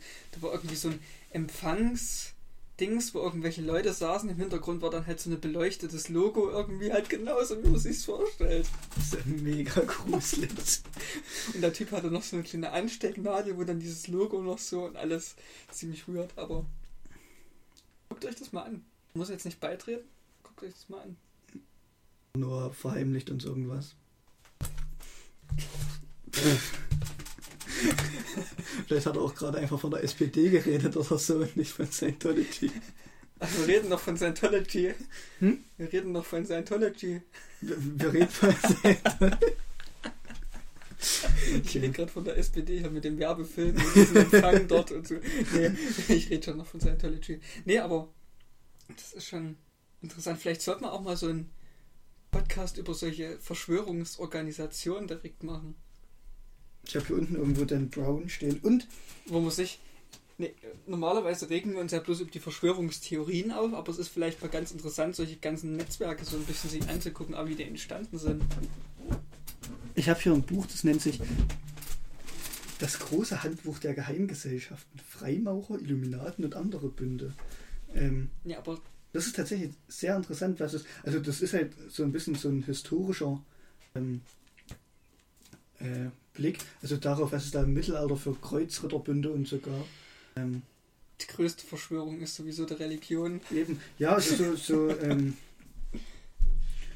ähm, religiöse Geheimgesellschaften, also um die Tempelritter geht es hier, ähm, um Scientology tatsächlich, um Opus Dei, ähm, die Zeugen Jehovas.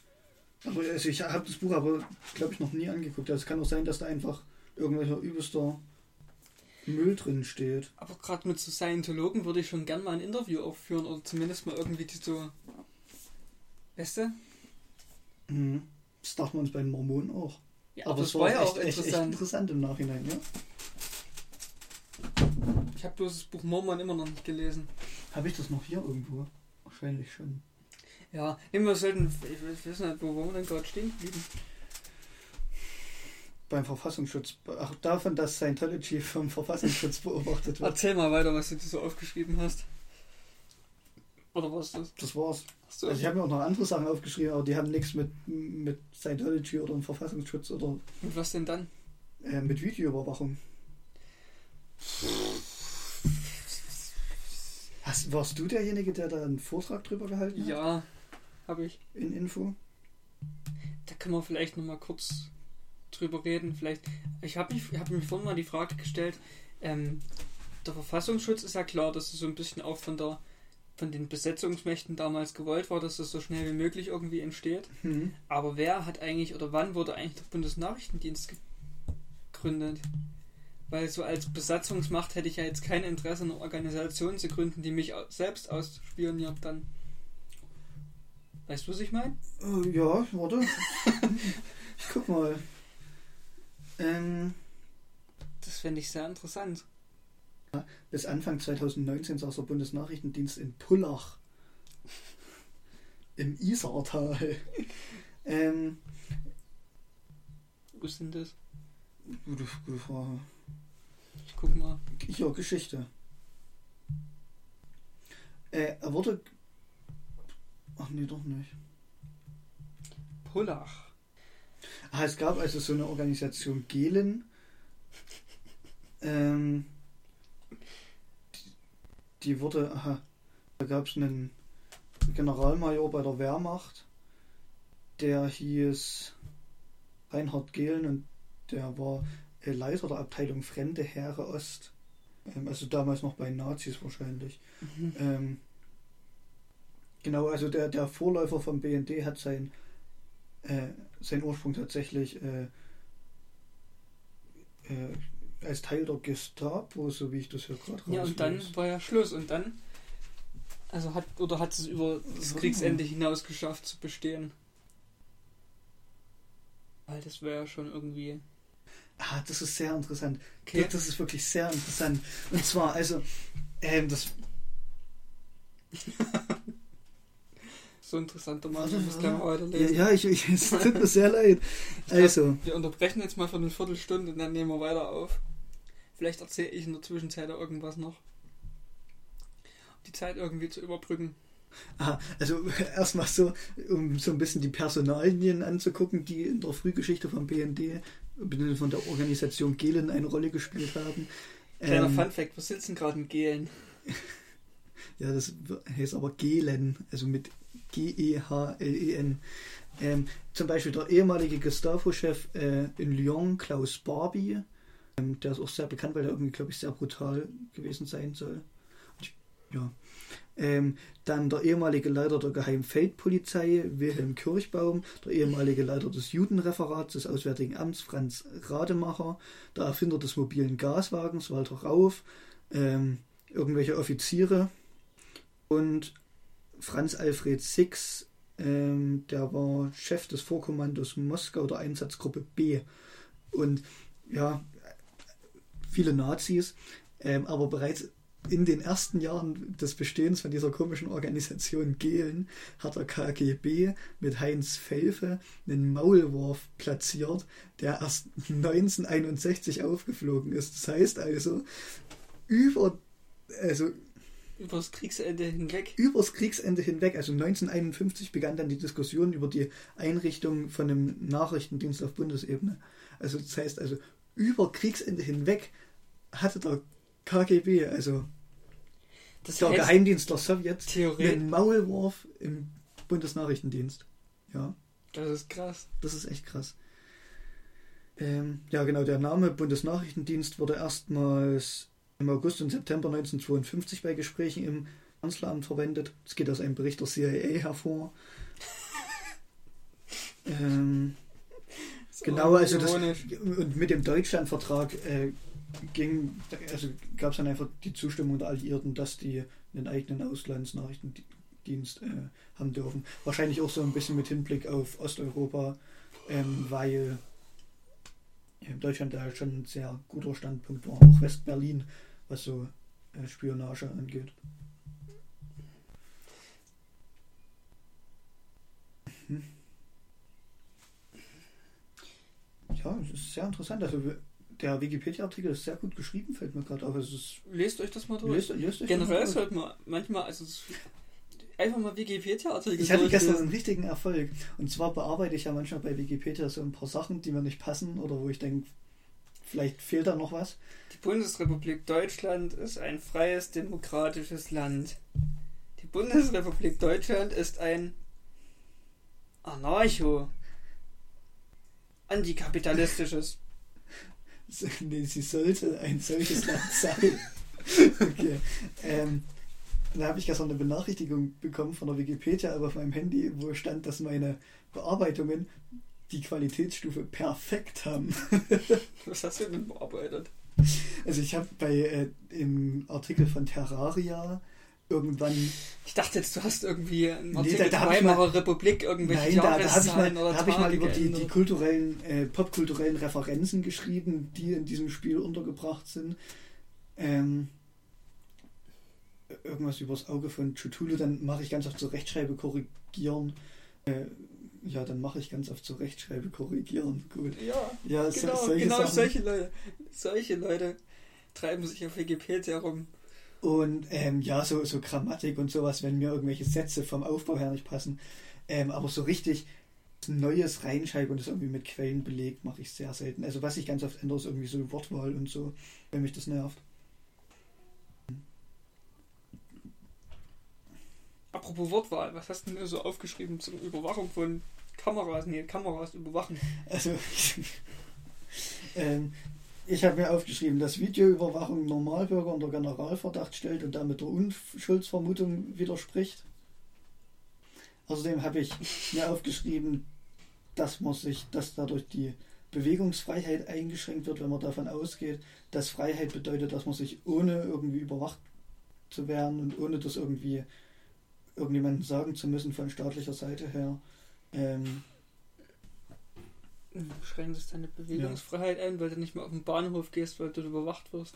Nein, also du kannst halt die Bewegungsfreiheit an sich schränkt es nicht ein, aber es schränkt die Freiheit ein, sich frei zu bewegen sozusagen. Also dass du dich bewegst, ohne dass die ganze Zeit jemand guckt, wo er jetzt hingeht. Ich glaube, ich weiß, was du meinst. Ja, ich hoffe, unsere Zuhörenden wissen das auch. Ähm, dann habe ich aufgeschrieben, dass das immer manu manipulierbarer wird durch den Fortschritt der Technik. Ähm, also dass man da, wenn man da irgendjemandem was unterjubeln wollte, wahrscheinlich irgendwie Ach, ging das nicht ah, ohne Videoüberwachung ziemlich gut? Ja, aber mit über Videoüberwachung wird es natürlich nicht besser. Ähm, du bist ja derjenige, der da mal ein großes Referat drüber gehalten hat. Großes Referat. Ähm, Ich weiß noch, da habe ich mich danach mit dem Tom über Videoüberwachung gestritten. Ja, ich habe mich da ein bisschen rausgehalten. Lesen wir mal den ersten Punkt vor. Videoüberwachung stellt Normalbürger unter Generalverdacht und wieder weiß der Unschuldsvermutung widerspricht.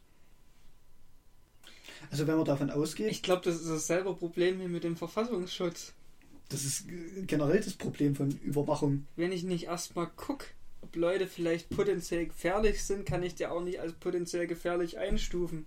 Es steht ja nie, niemand irgendwie früh mit der Vermutung auf, mein Nachbar, das ist ein Terrorist. Die Sache ist ja tatsächlich Dann gehst du erstmal gucken, ob dein Nachbar ein Terrorist ist und dann hast du eigentlich schon wieder dagegen. eben, eben. Wenn die, wenn du die, das mit der Unschuldsvermutung ganz genau nimmst, Ja, theoretisch müsste erstmal alle.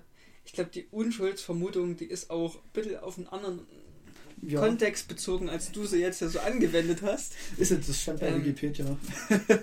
Das die Unschuldsvermutung, wie man sie jetzt vielleicht beim Gericht so kennt. Ja, natürlich. Also ich glaube, Nachrichten, glaub ich, Nachri- nicht so Nachrichten, auf. nachrichtendienstlich gesehen, das ist ein bisschen schwierig mit der Unschuldsvermutung. Ja, meistens dürfte ich ja niemanden überwachen. Ich mag die Unschuldsvermutung. Ähm, das ist generell schwierig. Grundsätzlich muss man bei der Videoüberwachung jetzt zwischen zwei unterschiedlichen Arten unterscheiden. Einerseits, wenn auf öffentlichen Plätzen von staatlicher Seite überwacht wird und wenn privat überwacht wird.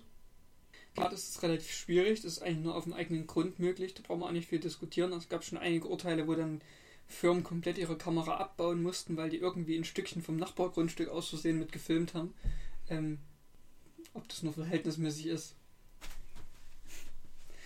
Ähm, generell ist es ja schwierig. Also da gab es ja einige Fälle, wo halt die Kamera an der Einfahrt dann noch die Straße mitgefilmt hat, weil dann irgendwelche Leute halt dauernd irgendwo gegengefahren sind. Da muss ich ja die Straße mitfilmen. Das geht aber dann theoretisch auch nicht, weil das öffentlicher Grund Mhm. ist und theoretisch auch schon der Bürgersteig vor deinem Haus gehört ja zur öffentlichen Grund und den darfst du dann nicht filmen. Und, dann, und da fängt ja schon das Problem an. Wenn du wissen willst, ob jemand gegen dein Carport fährt, musst du ja auch die anderen Autos filmen, die dort langfahren, auch wenn die vielleicht nicht gegen dein Carport fahren. Das ist eigentlich auch ein sehr gutes Beispiel für so, wie, wie Überwachung funktioniert. Deswegen sage ich es ja. Wir haben es halt irgendwie mit dummen Autometaphern. Ich gucke in letzter Zeit ziemlich viel Top Gear. Oh Gott. Und nur die alten Folgen, die sind lustiger. Ähm. ähm, nee, Eine Freude. das ist. Hab wieder gesammelt. Ich glaube, die Dönernudeln haben uns nicht gut getan vor uns. Nee, Aber die waren geil. die waren wirklich gut. Ähm, genau, Wollen wir uns mal vom, Und- vom Döner in Gillenau sponsern lassen, eine Folge. auf jeden Fall. Dann laden wir den Dönermann mit ein.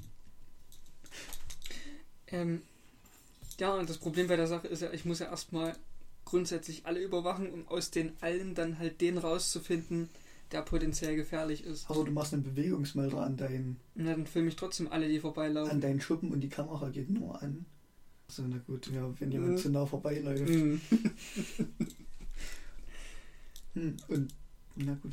Oder, Oder, jetzt bin ich gespannt. oder, wenn jemand in dein Carport reinfährt und es kaputt fährt, dann fährt er ja nicht gleich weg, dann gehst du runter und guckst einfach, was auf dem Nummernschild steht.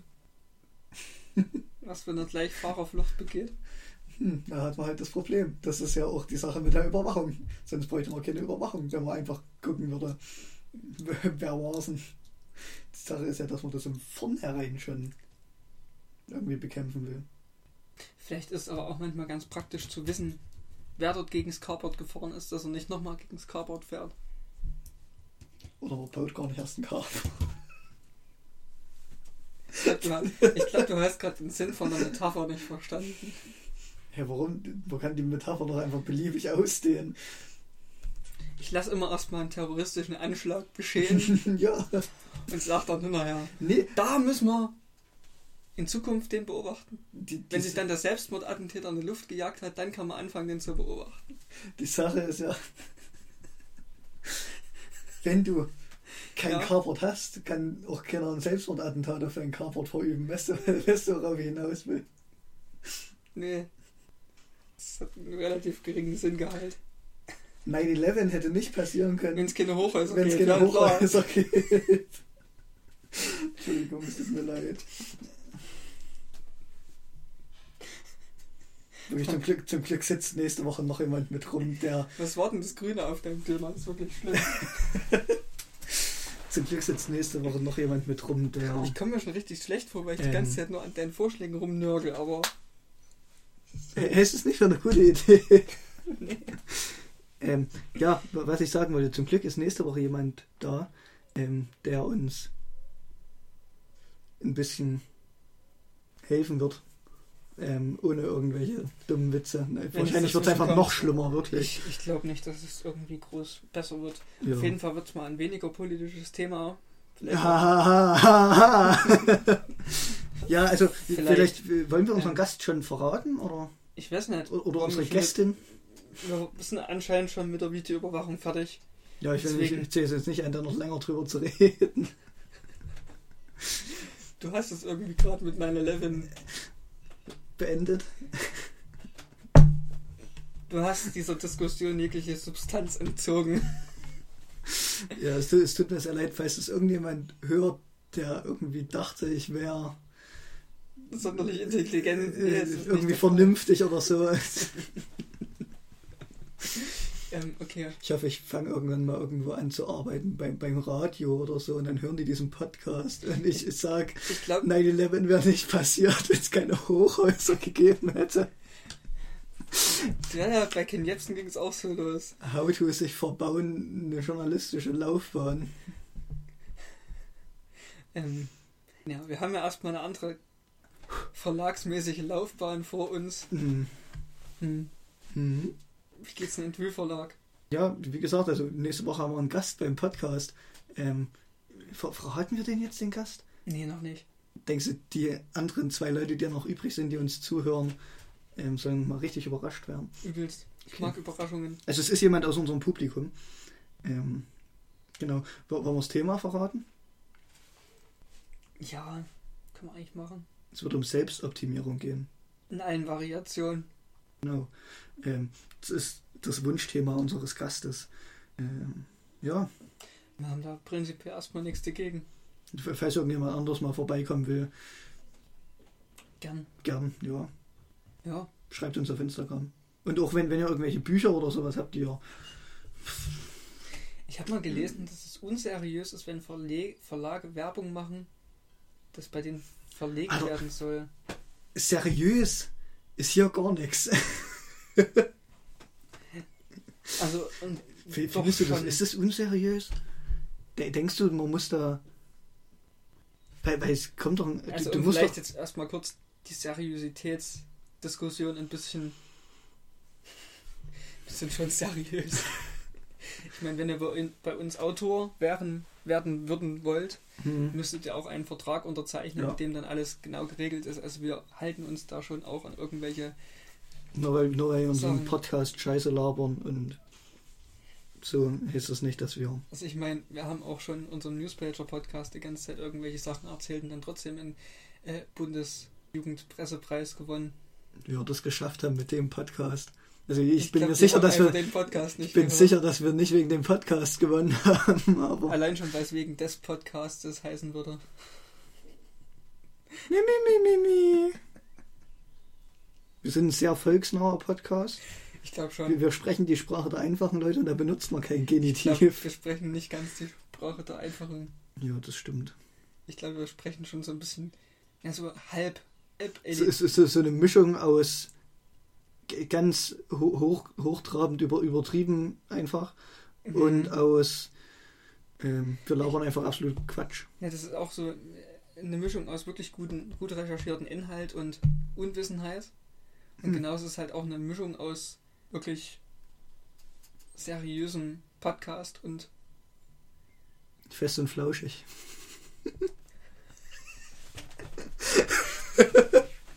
Es tut mir leid. Ich habe ich hab vorhin fest und flauschig gehört. ähm, was hörst du sonst so, wenn du nicht gerade fest und flauschig hörst? Äh, Herrengedeck, das ist auch eher unseriös. Ähm, aber, aber ja, es ist sehr sympathisch irgendwie. Ähm, sonst höre ich die Lage der Nation, was wirklich ein sehr, sehr, sehr, sehr guter Podcast ist.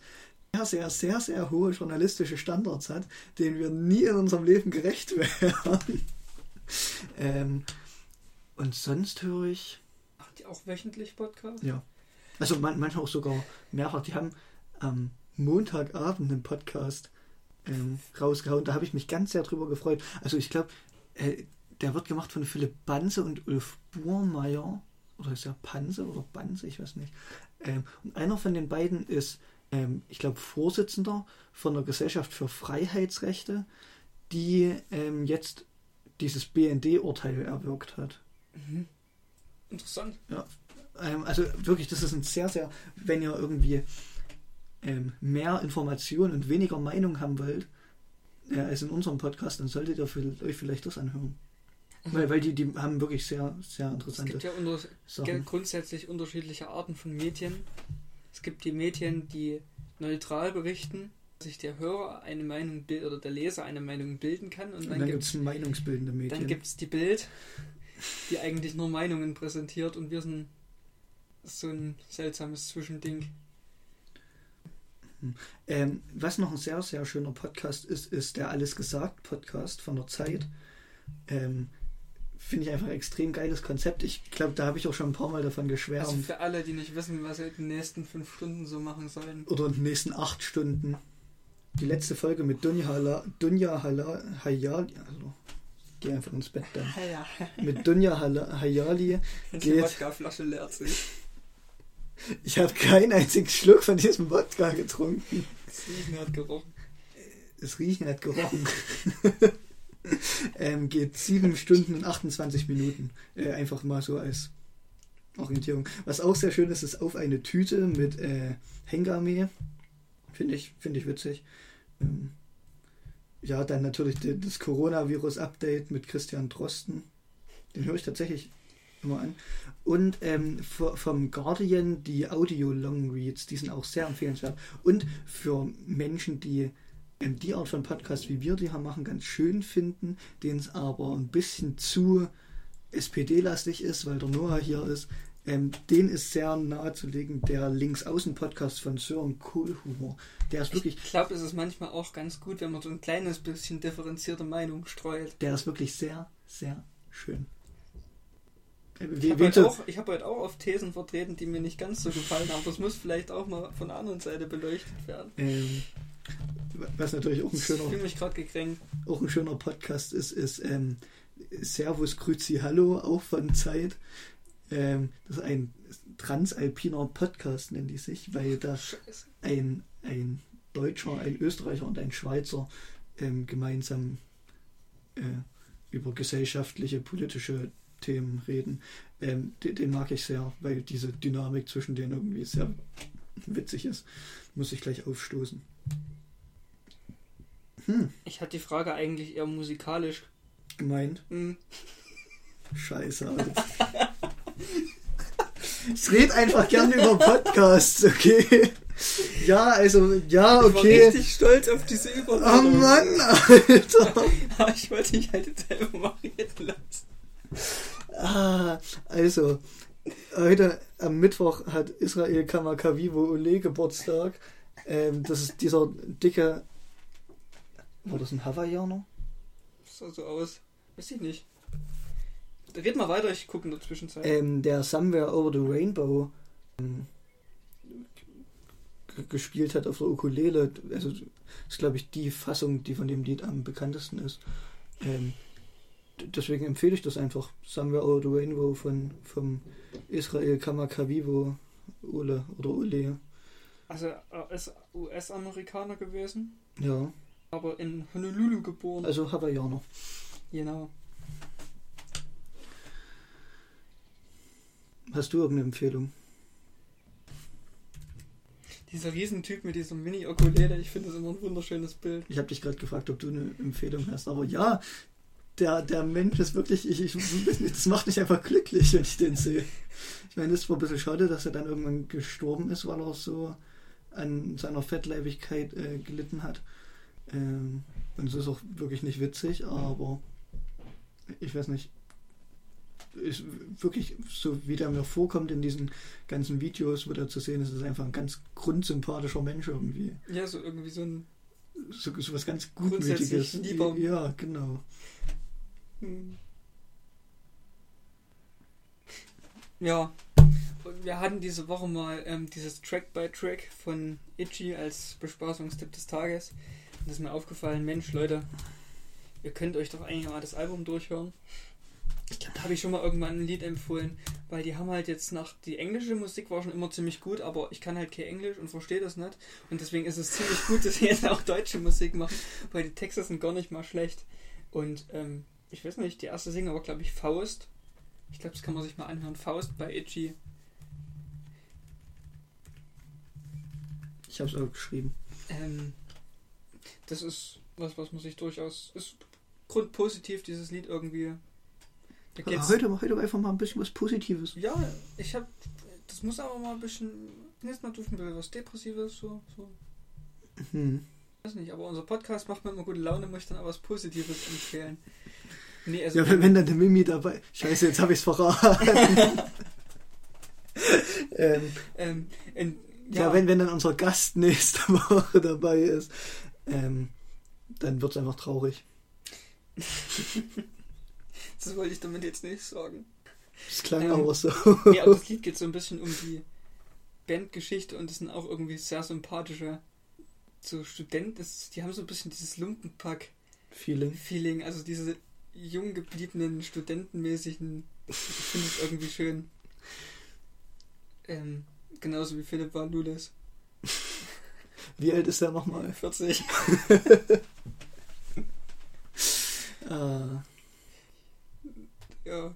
Der hat außerdem jetzt ein sehr schönes Video drüber gemacht, ähm, warum Mädchen so darauf stehen, so diesen Greta Thunberg-Trump-Konflikt so ein bisschen, oder generell, dass Mädchen versuchen, warum Mädchen den Generationenkonflikt immer so vorantreiben, also mit dem, die für Umwelt demonstrieren versus Dieselfahrende Opis und Omis mhm. oder generell, dass Medien immer ein Gesicht brauchen, um darüber zu berichten. Ist mir aufgefallen, dass das stimmt. Also jetzt wie, wie, wie bei dieser Debatte, wo es darum ging, dass der Kinderkanal Goebbels-Methoden anwendet, Bitte was? der AfD-Mann. Äh, Goebbels ist ein AfD-Mann? Nein, an, an, Andreas Kalbitz hieß der Ja, so. der, der hier sieht aus wie Goebbels. Der hat, der hat, Nee, nein, Warte, Andre, googelt mal der Andreas hat, der, hat dem, der, hat dem, der hat dem Kinderkanal vorgeworfen, dass die Goebbels-Propaganda betreiben, weil sie in einem Beitrag im Kinderkanal gesagt haben, wahrscheinlich auf Logo oder so, ähm, dass die AfD Angst gegen Ausländer schürt. Ja, warum ist doch die Wahrheit? Und da haben sie als Begründung genommen, dass die. das ist echt gruselig, oder? Das stimmt wirklich. Und da haben die als Begründung gesagt, dass die halt solche Begriffe wie Messermänner oder äh, äh, äh, irgendwelche Hm. Sachen da nennen. Das stimmt ja eigentlich auch. Und theoretisch ist ja auch alles richtig, was die im Kinderkanal gesagt haben. Aber da, Ich mochte Logo immer.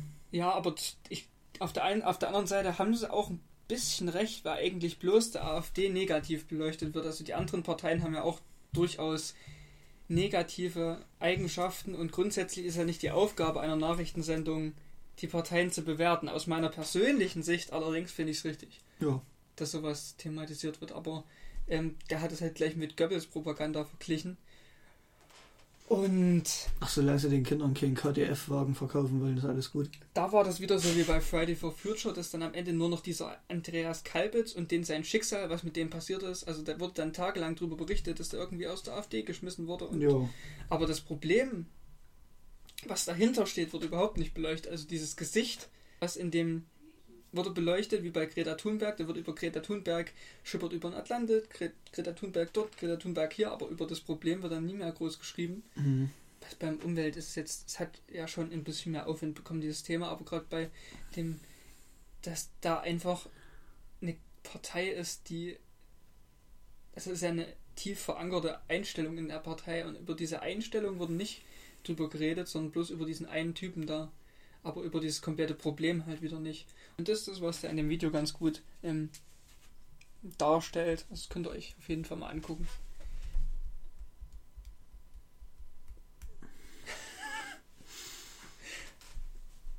Warte mal, ich glaube, hatte ich noch was aufgeschrieben, was ich sagen wollte?